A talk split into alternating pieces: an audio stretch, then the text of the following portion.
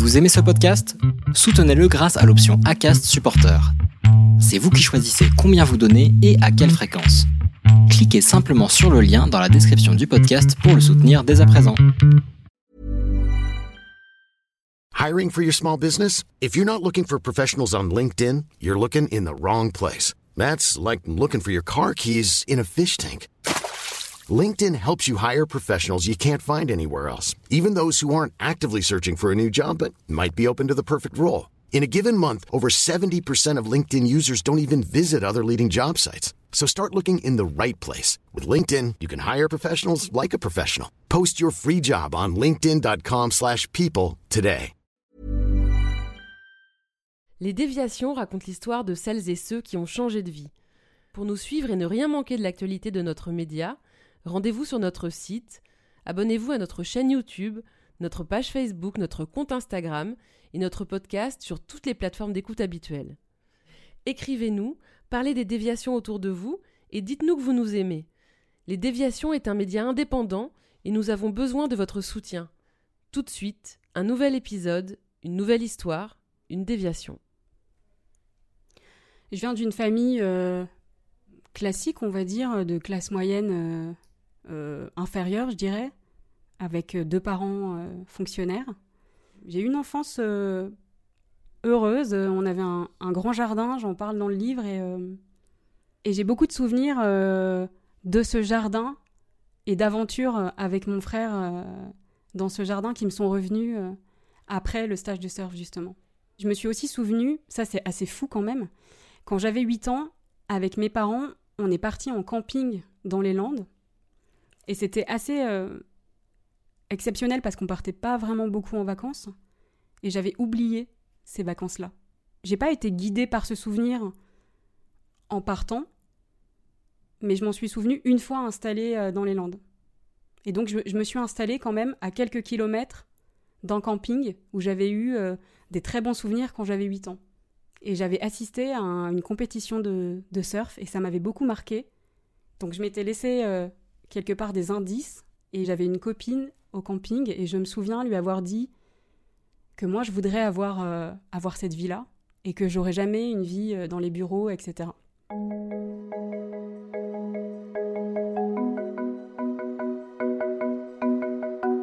Avant de tout quitter, Anaïs Vanel avait déjà une histoire de déracinement ancrée en elle, puisque ses parents l'ont adoptée quand elle avait 3 mois. Jeune éditrice à Paris depuis ses 22 ans, Anaïs a eu très tôt le sens des responsabilités, du travail bien fait, de l'ambition. Puis après un stage de surf à Hossegor, c'est une révélation. Elle veut faire du surf, se reconnecter à son corps. Un jour, elle rend son appart, enfonce sa vie et ses affaires dans un coffre de voiture, un berlingot très exactement, et part s'installer à Hossegor, laissant derrière elle 10 ans de sa vie. Elle le raconte dans le livre Tout quitter, qui sortira le 25 septembre chez Flammarion.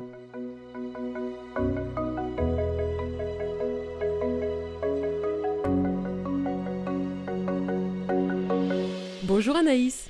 Bonjour Laurence. Ton livre commence par Un jour j'ai acheté un berlingot, j'ai mis quelques cartons dans le coffre et je suis partie. Est-ce que c'est aussi simple que ça de tout quitter?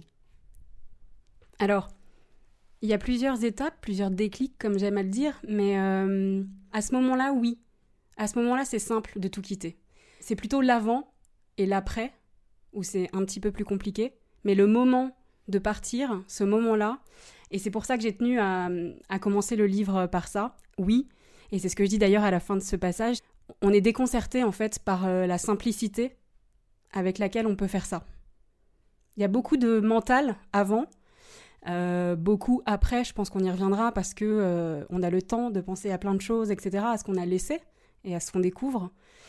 Mais le moment du départ, le moment où on est capable de mettre toutes ses affaires dans le coffre d'une voiture et de partir, il est très grisant même. Il est très exaltant ce moment et, euh, et d'une étonnante simplicité, c'est vrai. Qu'est-ce que tu as voulu quitter, toi? Tu étais plutôt bien installée, tu avais une vie parisienne euh, qui était a priori euh, pavée de succès, euh, avec un bon job, des amis. Qu'est-ce que tu as voulu fuir? Quand je me suis installée à Paris, j'ai décroché un premier job dans la bande dessinée, donc très jeune, j'avais 22 ans. À ce moment-là, j'étais vraiment dans la découverte de Paris et dans l'amour de Paris. On va dire jusqu'à 25 ans, ça a été très riche et, je garde des, bons souvenirs de Paris. C'est plutôt, voilà, à partir de 25 ans, je dirais que ça a commencé à, me questionner. Au fil des années, je commençais à me rendre compte que c'était, c'était pas vraiment ma vie. C'était comme un personnage que je m'étais construit euh, pour survivre dans un milieu qui était quelque part un petit peu étranger à ce que j'étais, à ce que euh, je ressentais. Aussi parce qu'il y avait une certaine forme euh, d'excitation à avoir trouvé un travail aussi intéressant. On entend beaucoup que l'édition s'est bouchée et on m'a beaucoup dit que j'avais eu beaucoup de chance de décrocher un poste juste à la fin de mes études. Donc j'étais dans la réussite J'étais dans euh, la construction d'une carrière un petit peu exceptionnelle. Je voulais continuer à m'inscrire là-dedans sans, sans, forcément me rendre compte que j'étais en train de passer un petit peu euh, à côté de moi. J'ai voulu quitter cette vie très construite euh, qui n'était pas la mienne. C'était une vie un petit peu automatique dans laquelle j'étais depuis des années, un peu plus de dix ans très exactement. Je me suis rendu compte à 32 ans que c'était pas la vie dont j'avais envie, que c'était pas la vie euh, dont j'avais rêvé euh, enfant. À quoi ressemblait ton quotidien euh, parisien? J'imagine un quotidien parisien très classique dans ces milieux, dans ces milieux-là. J'arrivais au bureau, j'avais beaucoup de réunions, beaucoup de rendez-vous, j'étais tout le temps débordée. J'avais beaucoup de, de, de, déplacements, de festivals, beaucoup de vernissages, beaucoup d'apéros, beaucoup, beaucoup, beaucoup de sollicitations et jamais de temps euh, pour moi. Donc j'étais euh, sans cesse en déplacement, euh, les week-ends ça n'existait pas forcément, donc c'était un milieu assez mondain quand même. Est-ce qu'il y a eu un déclic ou une lente remise en question? Comment est venue ton envie de, de partir? Il y a eu plusieurs déclics. Ça se fait jamais, enfin je crois que ça se fait jamais en une fois. Il y a le fameux dernier déclic, mais pour moi il y a eu plusieurs déclics. Il y avait un ras-le-bol de toute façon, bah, comme j'ai dit, une sensation d'être euh, un petit peu le, fantôme de sa propre vie. Et puis il y a eu euh, un stage de surf.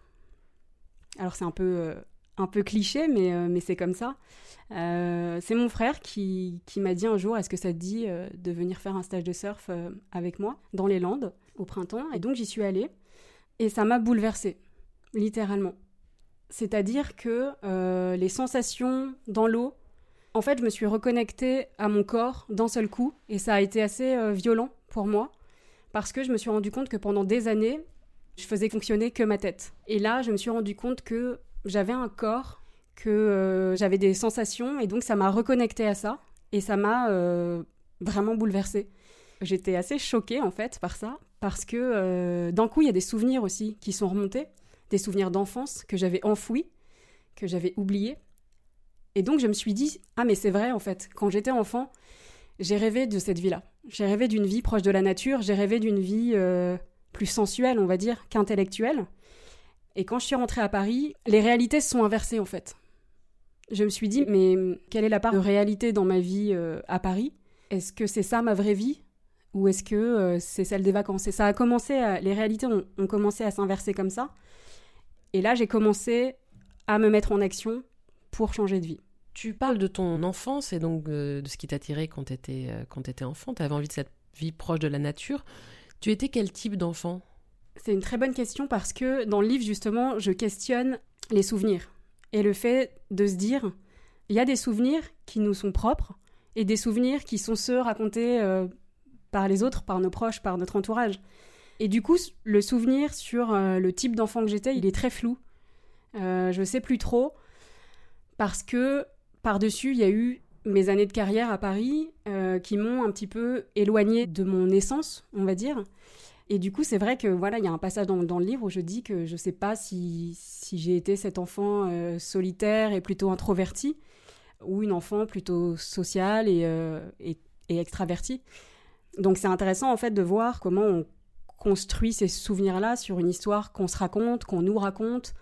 L'idée aussi, dans mon changement de vie et dans l'écriture de ce livre, c'est de partir à la rencontre euh, bah, de soi, de ses souvenirs, de son histoire, comment se réapproprier tout ça et comment euh, jeter un, regard euh, nouveau, je sais pas, mais en tout cas de vérité sur, sur l'enfance et sur les choix qu'on délaisse au fond des cabanes, comme je dis.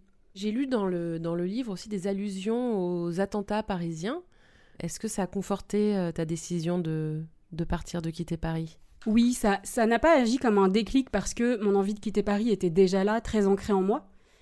Mais c'est vrai que ça agit peut-être comme un accélérateur. C'est un événement qui m'a profondément bouleversée et qui a accéléré le, processus.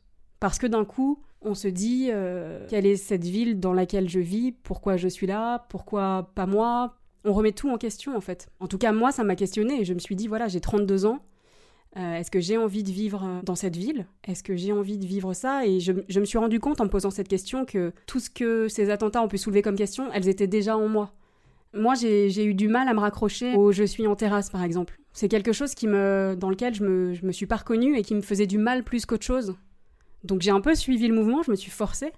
Et moi, je me sentais pas bien du tout, en fait. Euh, en terrasse, j'y voyais aucune forme de résistance, j'y voyais pas euh, de sens, en fait, par rapport à tout ça. Et je me suis rendu compte que, déjà, avant les attentats, j'aimais pas forcément euh, m'asseoir en terrasse le vendredi soir. J'étais pas forcément dans cette injonction du vendredi soir euh, pour oublier une semaine trop chargée, etc. Mais donc, voilà, c'est vrai que c'est quelque chose qui m'a beaucoup marqué et questionné et qui m'a qui a accéléré, c'est vrai, mon départ.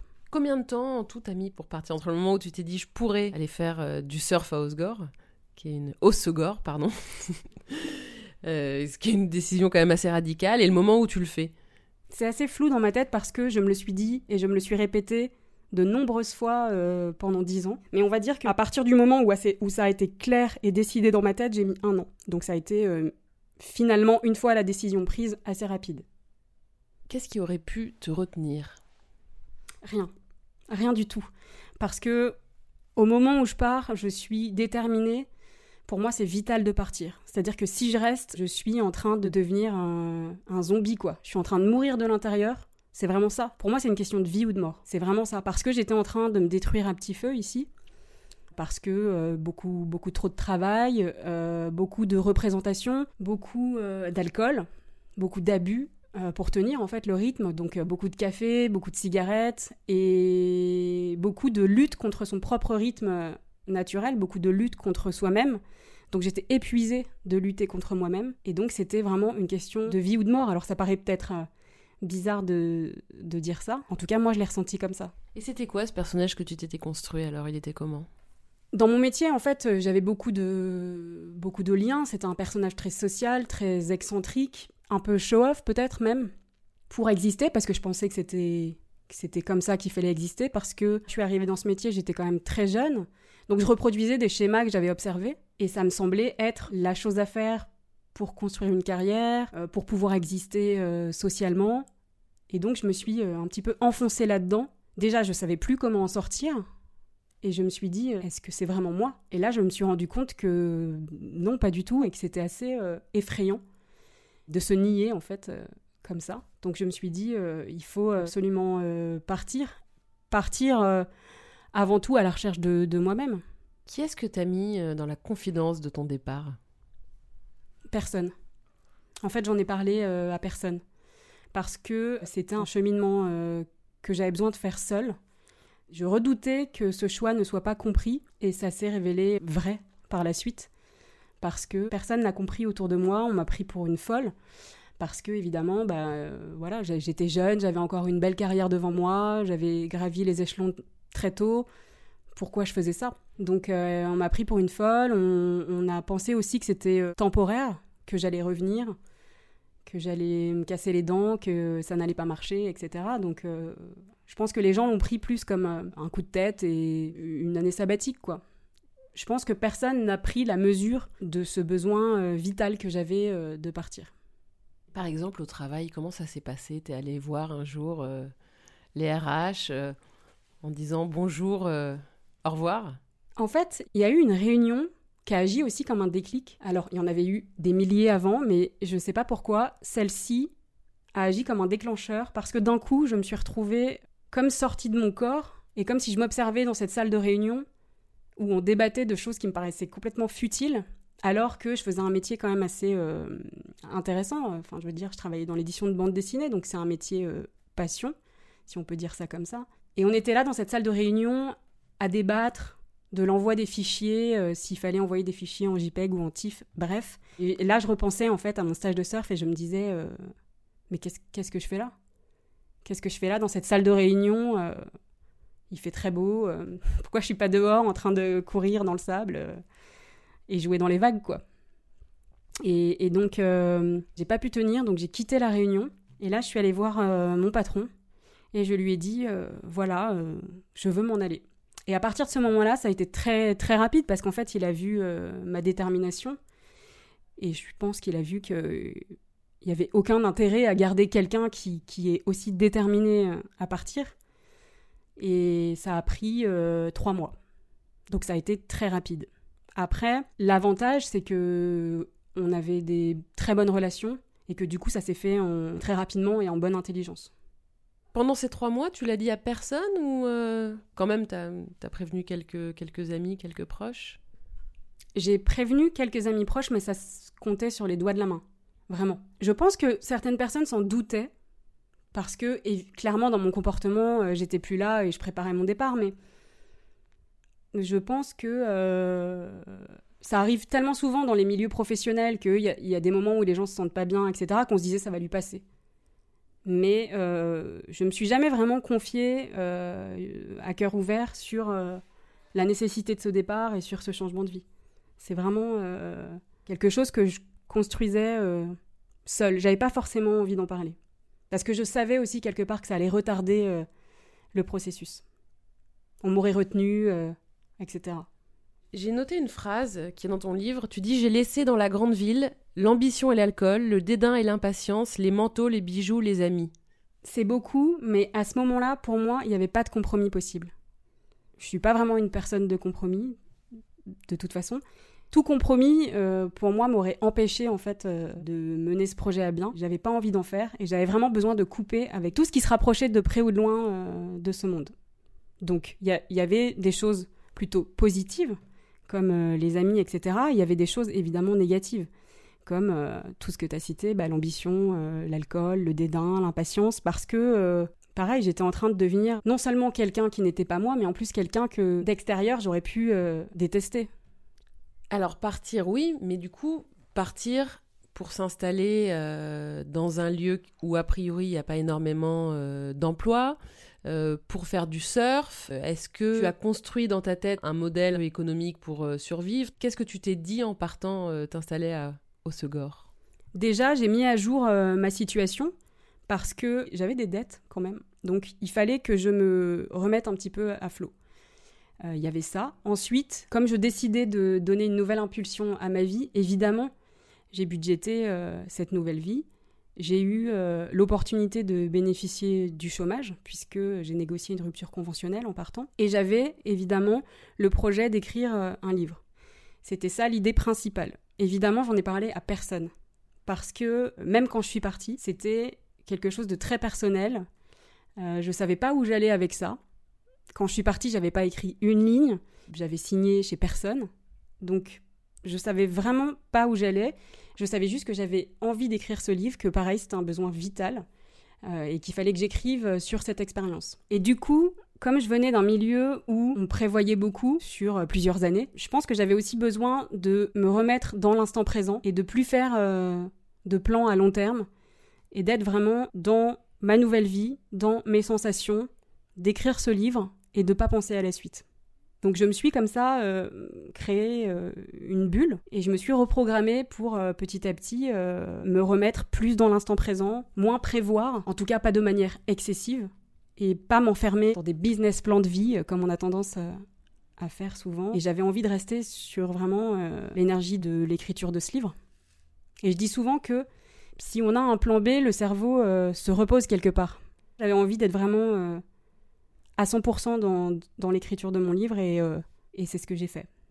Comment était le trajet? J'imagine que tu avais euh, des petites palpitations partout. Euh. tu t'es senti comment? Assez excitée. Assez excitée. C'était vraiment extrêmement grisant d'être sur la route. et j'ai retrouvé cette même excitation qu'on a enfant pendant les grands départs en vacances. Quand on charge toute la voiture, qu'on met le chien à l'arrière et qu'on est tout excité. C'était vraiment ça. On s'arrête sur l'autoroute, on est content. Euh. Et aussi, j'ai ressenti cette possibilité de me dire voilà, j'ai toute ma vie dans le coffre, je peux aller où je veux. Donc j'ai été envahie d'un sentiment de liberté qui était euh, ben, libérateur pour le coup.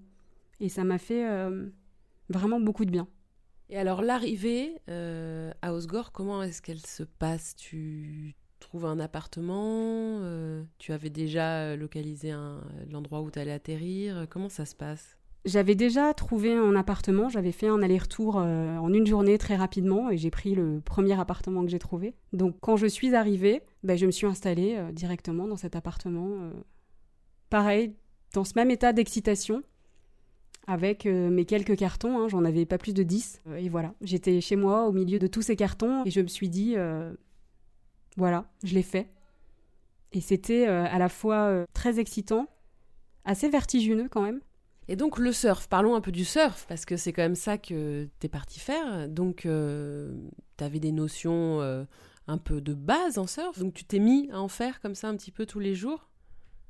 Alors j'étais 100% euh, débutante. J'avais fait juste un stage de surf d'une semaine. autant dire que dans le surf, c'est rien du tout, quoi. Donc j'étais vraiment débutante, mais j'avais une envie folle d'apprendre ce sport, d'apprendre euh, de l'océan, d'être euh, tous les jours dedans. Donc j'y suis allée euh, vaillamment tous les jours, qu'il pleuve, qu'il vente, qu'il neige même une fois. Donc ça, c'était assez formidable et je pense que j'avais besoin de ça pour me rebooter un peu, entre guillemets. Et je pense que j'avais ce besoin très fort en moi d'être dans la découverte, de découvrir quelque chose et d'apprendre quelque chose. Parce que au bout de plus de dix ans de la même activité, on va dire, euh, là, j'avais vraiment besoin de mettre en situation d'être une débutante à nouveau. Et c'est ce que je dis d'ailleurs dans le livre. Euh, il faut s'offrir l'ivresse d'un nouveau monde et se laisser conquérir par lui. Et ça faisait très très longtemps que ça m'était pas arrivé. Donc euh, j'avais envie de m'accorder ça. Et dans l'eau, alors c'est pareil, c'est très cliché ce que je vais dire, mais j'ai senti une vraie renaissance. Parce que j'étais quelqu'un de terrestre, on va dire, et là, d'un coup, je découvrais l'élément marin, et surtout, je découvrais euh, une sensualité liée à mon corps, liée à toute cette nouvelle vie dans la nature. Moi, j'ai très envie de savoir, euh, le surf, tu comment ça se passe? T'as appris toute seule euh, T'as pris des cours? Quand je suis arrivée, je suis allée m'inscrire dans une école de surf que j'ai trouvée un peu au hasard. Je me suis laissée guider comme ça. Et là, j'ai senti qu'effectivement, il fallait prendre des cours parce que euh, même au bout de, je crois que j'ai pris 20 cours de surf, le surf c'est en fait un sport extrêmement ingrat, il y a beaucoup d'échecs, ça c'est intéressant aussi sur soi. Et donc j'ai continué euh, bah, avec le même prof euh, avec lequel j'avais commencé, qui est toujours mon prof actuellement. Mais aujourd'hui, bah, grâce à lui, je suis capable d'aller à l'eau toute seule, euh, de connaître un petit peu euh, mes capacités et mes limites. Donc je jongle un peu euh, entre des séances en club, parce que maintenant je fais partie d'un club, et, des sessions toute seule. Mais le fait d'avoir eu du temps, d'y être allé tous les jours, dans toute forme de, conditions, a forcément accéléré mon apprentissage. Le fait aussi que j'ai pris beaucoup de cours. Et surtout, je pense que j'étais tellement dans un désir d'apprendre et de vivre que j'avais aucune peur. Donc j'allais vraiment, je me lançais dans n'importe quelle condition et euh, j'avais pas forcément peur, ni même pas dans les grosses conditions parce que euh, quelque part je savais ce que c'était que, de retenir son souffle. Euh, donc voilà, c'est une métaphore hein, par rapport au fait que pendant plus de dix ans j'ai eu l'impression de retenir mon souffle et que quelque part, quelques secondes sous l'eau, ça me faisait vraiment pas du tout peur. Il y a une phrase que j'aime beaucoup dans ton livre tu écris Avoir du temps surprend, on est tenté de le remplir, de l'employer. Je ne lirai pas Guerre épée, je ne regarderai pas les 96 films essentiels selon Spike Lee. Alors quand on vient du monde de l'édition, comment est-ce qu'on lâche tout ça, la culture notamment, c'est ce que tu abordes, pour se reconnecter à la nature Est-ce que ça fait pas un grand vide? Non, justement, c'est tout à fait l'inverse, parce que j'étais débordée par toutes ces sollicitations par l'offre culturelle, qu'elle soit euh, dans mon milieu professionnel ou euh, dans le milieu euh, parisien plus généralement. Et on entend souvent, et je le disais moi-même, hein, des Parisiens, mais moi je veux rester à Paris parce que l'offre culturelle me rassure quelque part. Et donc, on est très sollicité et on s'en rajoute sans cesse en faisant, euh, alors je sais pas si pour vous c'est le cas, mais en se faisant des listes de, euh, c'est ce que je dis dans, dans, le roman, je vais faire ci, je vais faire ça, etc. Donc c'est ce toujours plus qui m'assommait, qui m'écrasait. Et je me rendais compte qu'en plus je consommais ça mais comme je consommais euh, de l'alcool, comme je consommais du café, des cigarettes, en fait, euh, une espèce de nourriture comme ça, euh, et qu'on digère même pas, parce que voilà, on, on, en, avale trop. Et j'avais vraiment besoin de me déculturaliser, de me désintellectualiser pour me reconnecter vraiment, repartir en fait de moi. Voilà, si je fais le vide, vers quoi je me tourne vraiment? Est-ce que ça, finalement, ça me plaît? Ou est-ce que c'est parce que euh, j'appartiens à ce milieu culturel et social que euh, je me tourne vers ça, etc., etc. J'ai vendu tous mes livres d'ailleurs avant de partir. Chez moi, j'ai pas internet et donc je me suis coupée comme ça euh, de tout pour me tourner à 100% vers l'élément naturel, que ce soit l'océan ou la forêt ou voilà. Donc j'ai fait beaucoup de sport, beaucoup de vélo, beaucoup de randonnée et j'avais besoin de voir ce qui restait en moi. Alors j'aime pas cette expression faire le vide finalement, parce que pour moi, j'ai plutôt l'impression d'avoir fait le plein. Donc ça fait euh, deux ans que, tu es parti. Euh, est-ce que tu as l'impression là d'être plus en phase avec toi-même? Donc tout ce que tu étais venu chercher, est-ce que tu l'as trouvé? T'en es où là? Oui, je, suis, je me suis euh, rencontrée, je pense que c'est un grand mot, mais en tout cas je me suis retrouvée. Et toute cette expérience, ça a été un tout bêtement hein, le chemin vers moi. J'avais pas une, liste établie de ce que j'étais venue chercher. J'avais pas de liste en me disant voilà, je suis venue chercher euh, la paix, le bien-être, etc. Évidemment, ça advient, puisque euh, j'ai fait un chemin vers moi, ça m'a apaisé, j'ai évidemment trouvé la paix, c'est ce qu'on voit euh, à la fin du livre, je spoil pas trop, je pense, en disant ça. C'était, c'était pas volontaire, j'étais pas en recherche de, de, de quelque chose. Mais finalement, j'ai trouvé beaucoup de choses. Alors, qu'est-ce que tu as trouvé? Mais Je me suis trouvé moi, déjà, ça c'est, c'est important. J'ai retrouvé ma passion pour l'écriture, que j'avais quand j'étais enfant. J'ai retrouvé mes souvenirs d'enfant, j'ai retrouvé mon corps et les sensations euh, bah, qui nous procurent. Et j'ai trouvé la joie. C'est un mot avec lequel on n'est plus trop familier. Euh, enfin, moi, en tout cas, il était devenu étranger à moi dans ma vie parisienne. Et euh, on va dire, passer la première année où j'étais dans la découverte, bah, dans la joie justement de toutes ces sensations retrouvées, etc., je me suis rendu compte que en quittant tout, il y a des choses quand même qui me suivaient. Et il y avait des, blessures qui étaient enfouies en moi. J'avais pas, euh, j'avais pas eu le temps de regarder en face à Paris. Et là, ça m'a permis en fait d'y avoir accès, comme euh, mon adoption par exemple. Regarder aussi les, dix dernières années, les voir comme quelque chose de flou, comme une série euh, télé dont on se souviendrait vaguement, mais dont on sait plus trop qui sont les personnages, etc. Sur le moment, c'était assez déprimant pour moi. Donc au bout d'un an, j'ai eu un petit passage, euh, même un, gros passage à vide, parce que euh, voilà, j'ai été envahie de questions euh, profondes que j'ai dû régler. Là, j'avais pas le choix d'un coup. Donc tu les as réglées Régler, c'est un grand mot, parce que pour moi, on, vit avec tout le temps, mais en tout cas, je suis en paix maintenant avec ça. Dans le livre, tu évoques le fait que tes parents, au début, ne n'ont pas compris ton choix. Est-ce que ça, c'est quelque chose qui s'est réglé après? Ça a été long, ça a duré un peu moins d'un an. Mais ça s'est réglé, oui. Ça s'est réglé parce que j'ai essayé de me mettre à leur place et je me suis repassé le film aussi de la façon dont j'avais tout quitté, qui était extrêmement violente, parce qu'elle était témoin de la violence que je portais en moi. Forcément, j'ai reçu euh, la violence que j'avais envoyée. Au bout d'un an, c'est vrai que j'ai ressenti le besoin de faire la paix, d'être en paix avec ça. J'étais déjà de toute façon inscrite dans ce processus de paix et surtout, euh, c'était un moment où je vivais une solitude. Alors pendant la première année, elle était très euh, choisie, et puis très vite, elle commençait à être un peu subie. Et je me suis dit, j'ai pas envie de sentir cette solitude-là, j'ai pas envie de me sentir seule d'un point de vue négatif. Voilà, j'ai envie de les comprendre, j'ai envie de partager cette expérience avec eux, j'ai aussi envie qu'ils comprennent. Mais pour ça, c'était nécessaire aussi que moi, je leur explique ce qui s'était passé en moi. Donc on échange. Finalement, il n'y avait pas eu d'échange. Et je me rends compte que je leur en ai voulu alors que euh, moi, j'avais rien dit. Et c'est là que j'ai commencé à voilà, reprendre contact avec eux, je leur ai parlé de ce projet de livre, etc. Et on a, on a beaucoup parlé comme ça. Et c'était intéressant. Je pense que cette expérience euh, a été bénéfique pour eux comme pour moi dans notre relation. Une question qui, me semble fondamentale dans ces, euh, grands départs, c'est euh, qu'est-ce qui se passe dans ces cas-là avec la vie sociale? Est-ce que tu as recréé euh, un groupe d'amis? Est-ce que la vie sociale et la vie amoureuse d'ailleurs? Est-ce que les gens viennent te voir aussi souvent qu'ils l'avaient dit? Qu'est-ce que tu attends de cette nouvelle vie en termes de, relations avec les autres? Moi, je suis partie dans une idée de, solitude. Donc, je suis partie en coupant quasiment tous les ponts avec Paris. C'est pas une peur qui, qui m'habitait, ça, d'être seule. Au contraire, j'avais envie d'être seule. Et puis, ça s'est fait naturellement. Par le surf, par aussi peut-être euh, mon parcours de vie. J'ai rencontré aussi des gens qui avaient tout quitté, qui avaient changé de vie, etc. Donc ça s'est recréé tout doucement, tout naturellement.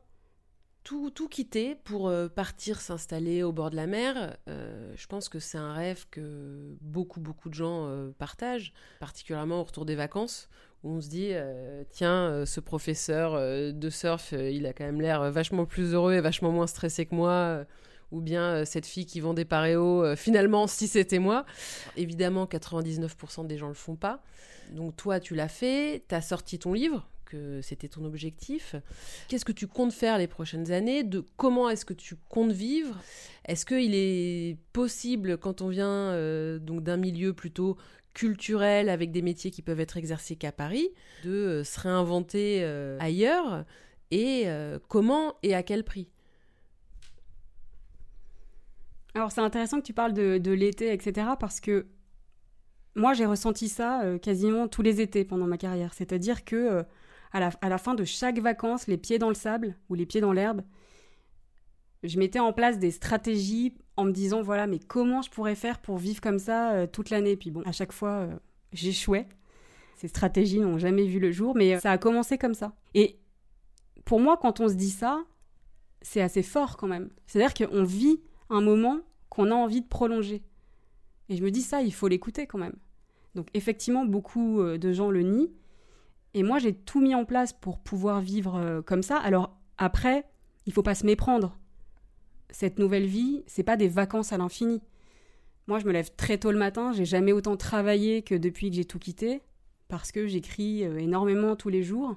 Quant à, au futur, moi, je me suis tellement reprogrammée et j'ai tellement appris à vivre dans le présent, dans le moment présent, que c'est pas que je me laisse guider parce que je suis pas dans une passivité, mais euh, je pense pas à long terme. Évidemment, j'ai des projets. J'aimerais euh, beaucoup, beaucoup pouvoir vivre euh, de ma plume. Alors ça, l'avenir nous le dira, mais je suis pas en panique parce que pour moi, toutes les décisions qu'on prend d'un endroit où on a peur, elles sont pas bonnes pour nous. Donc j'ai plus envie de recréer ce système-là. J'ai plus envie de me laisser guider par mes peurs. Et à Osegor, dans cette nouvelle vie, j'ai rencontré beaucoup de gens qui, vivent différemment, qui sont saisonniers, qui voyagent le reste de l'année, qui trouvent une façon de pouvoir vivre euh, sans être dans le système métro, boulot, dodo, quoi. CDI et PEL sur 10 ans. Donc euh, maintenant que je suis sortie de ce système-là, j'ai plus la mentalité euh, de ce système-là. Donc je vais pas faire des plans à 10 ans, je suis pas inquiète pour l'avenir. Je mets en place des choses, on va dire, pour, pour continuer ma voie dans cette nouvelle vie. C'était un entretien mené par Laurence Vellier et réalisé par Sidney Clazen. Commentez, écrivez-nous, partagez, taguez vos amis, réagissez avec beaucoup de cœur, de pouces levés et d'étoiles quand on vous le propose. Les déviations n'ont qu'une vocation, raconter des histoires de gens qui ont changé de vie. A très vite pour un prochain épisode.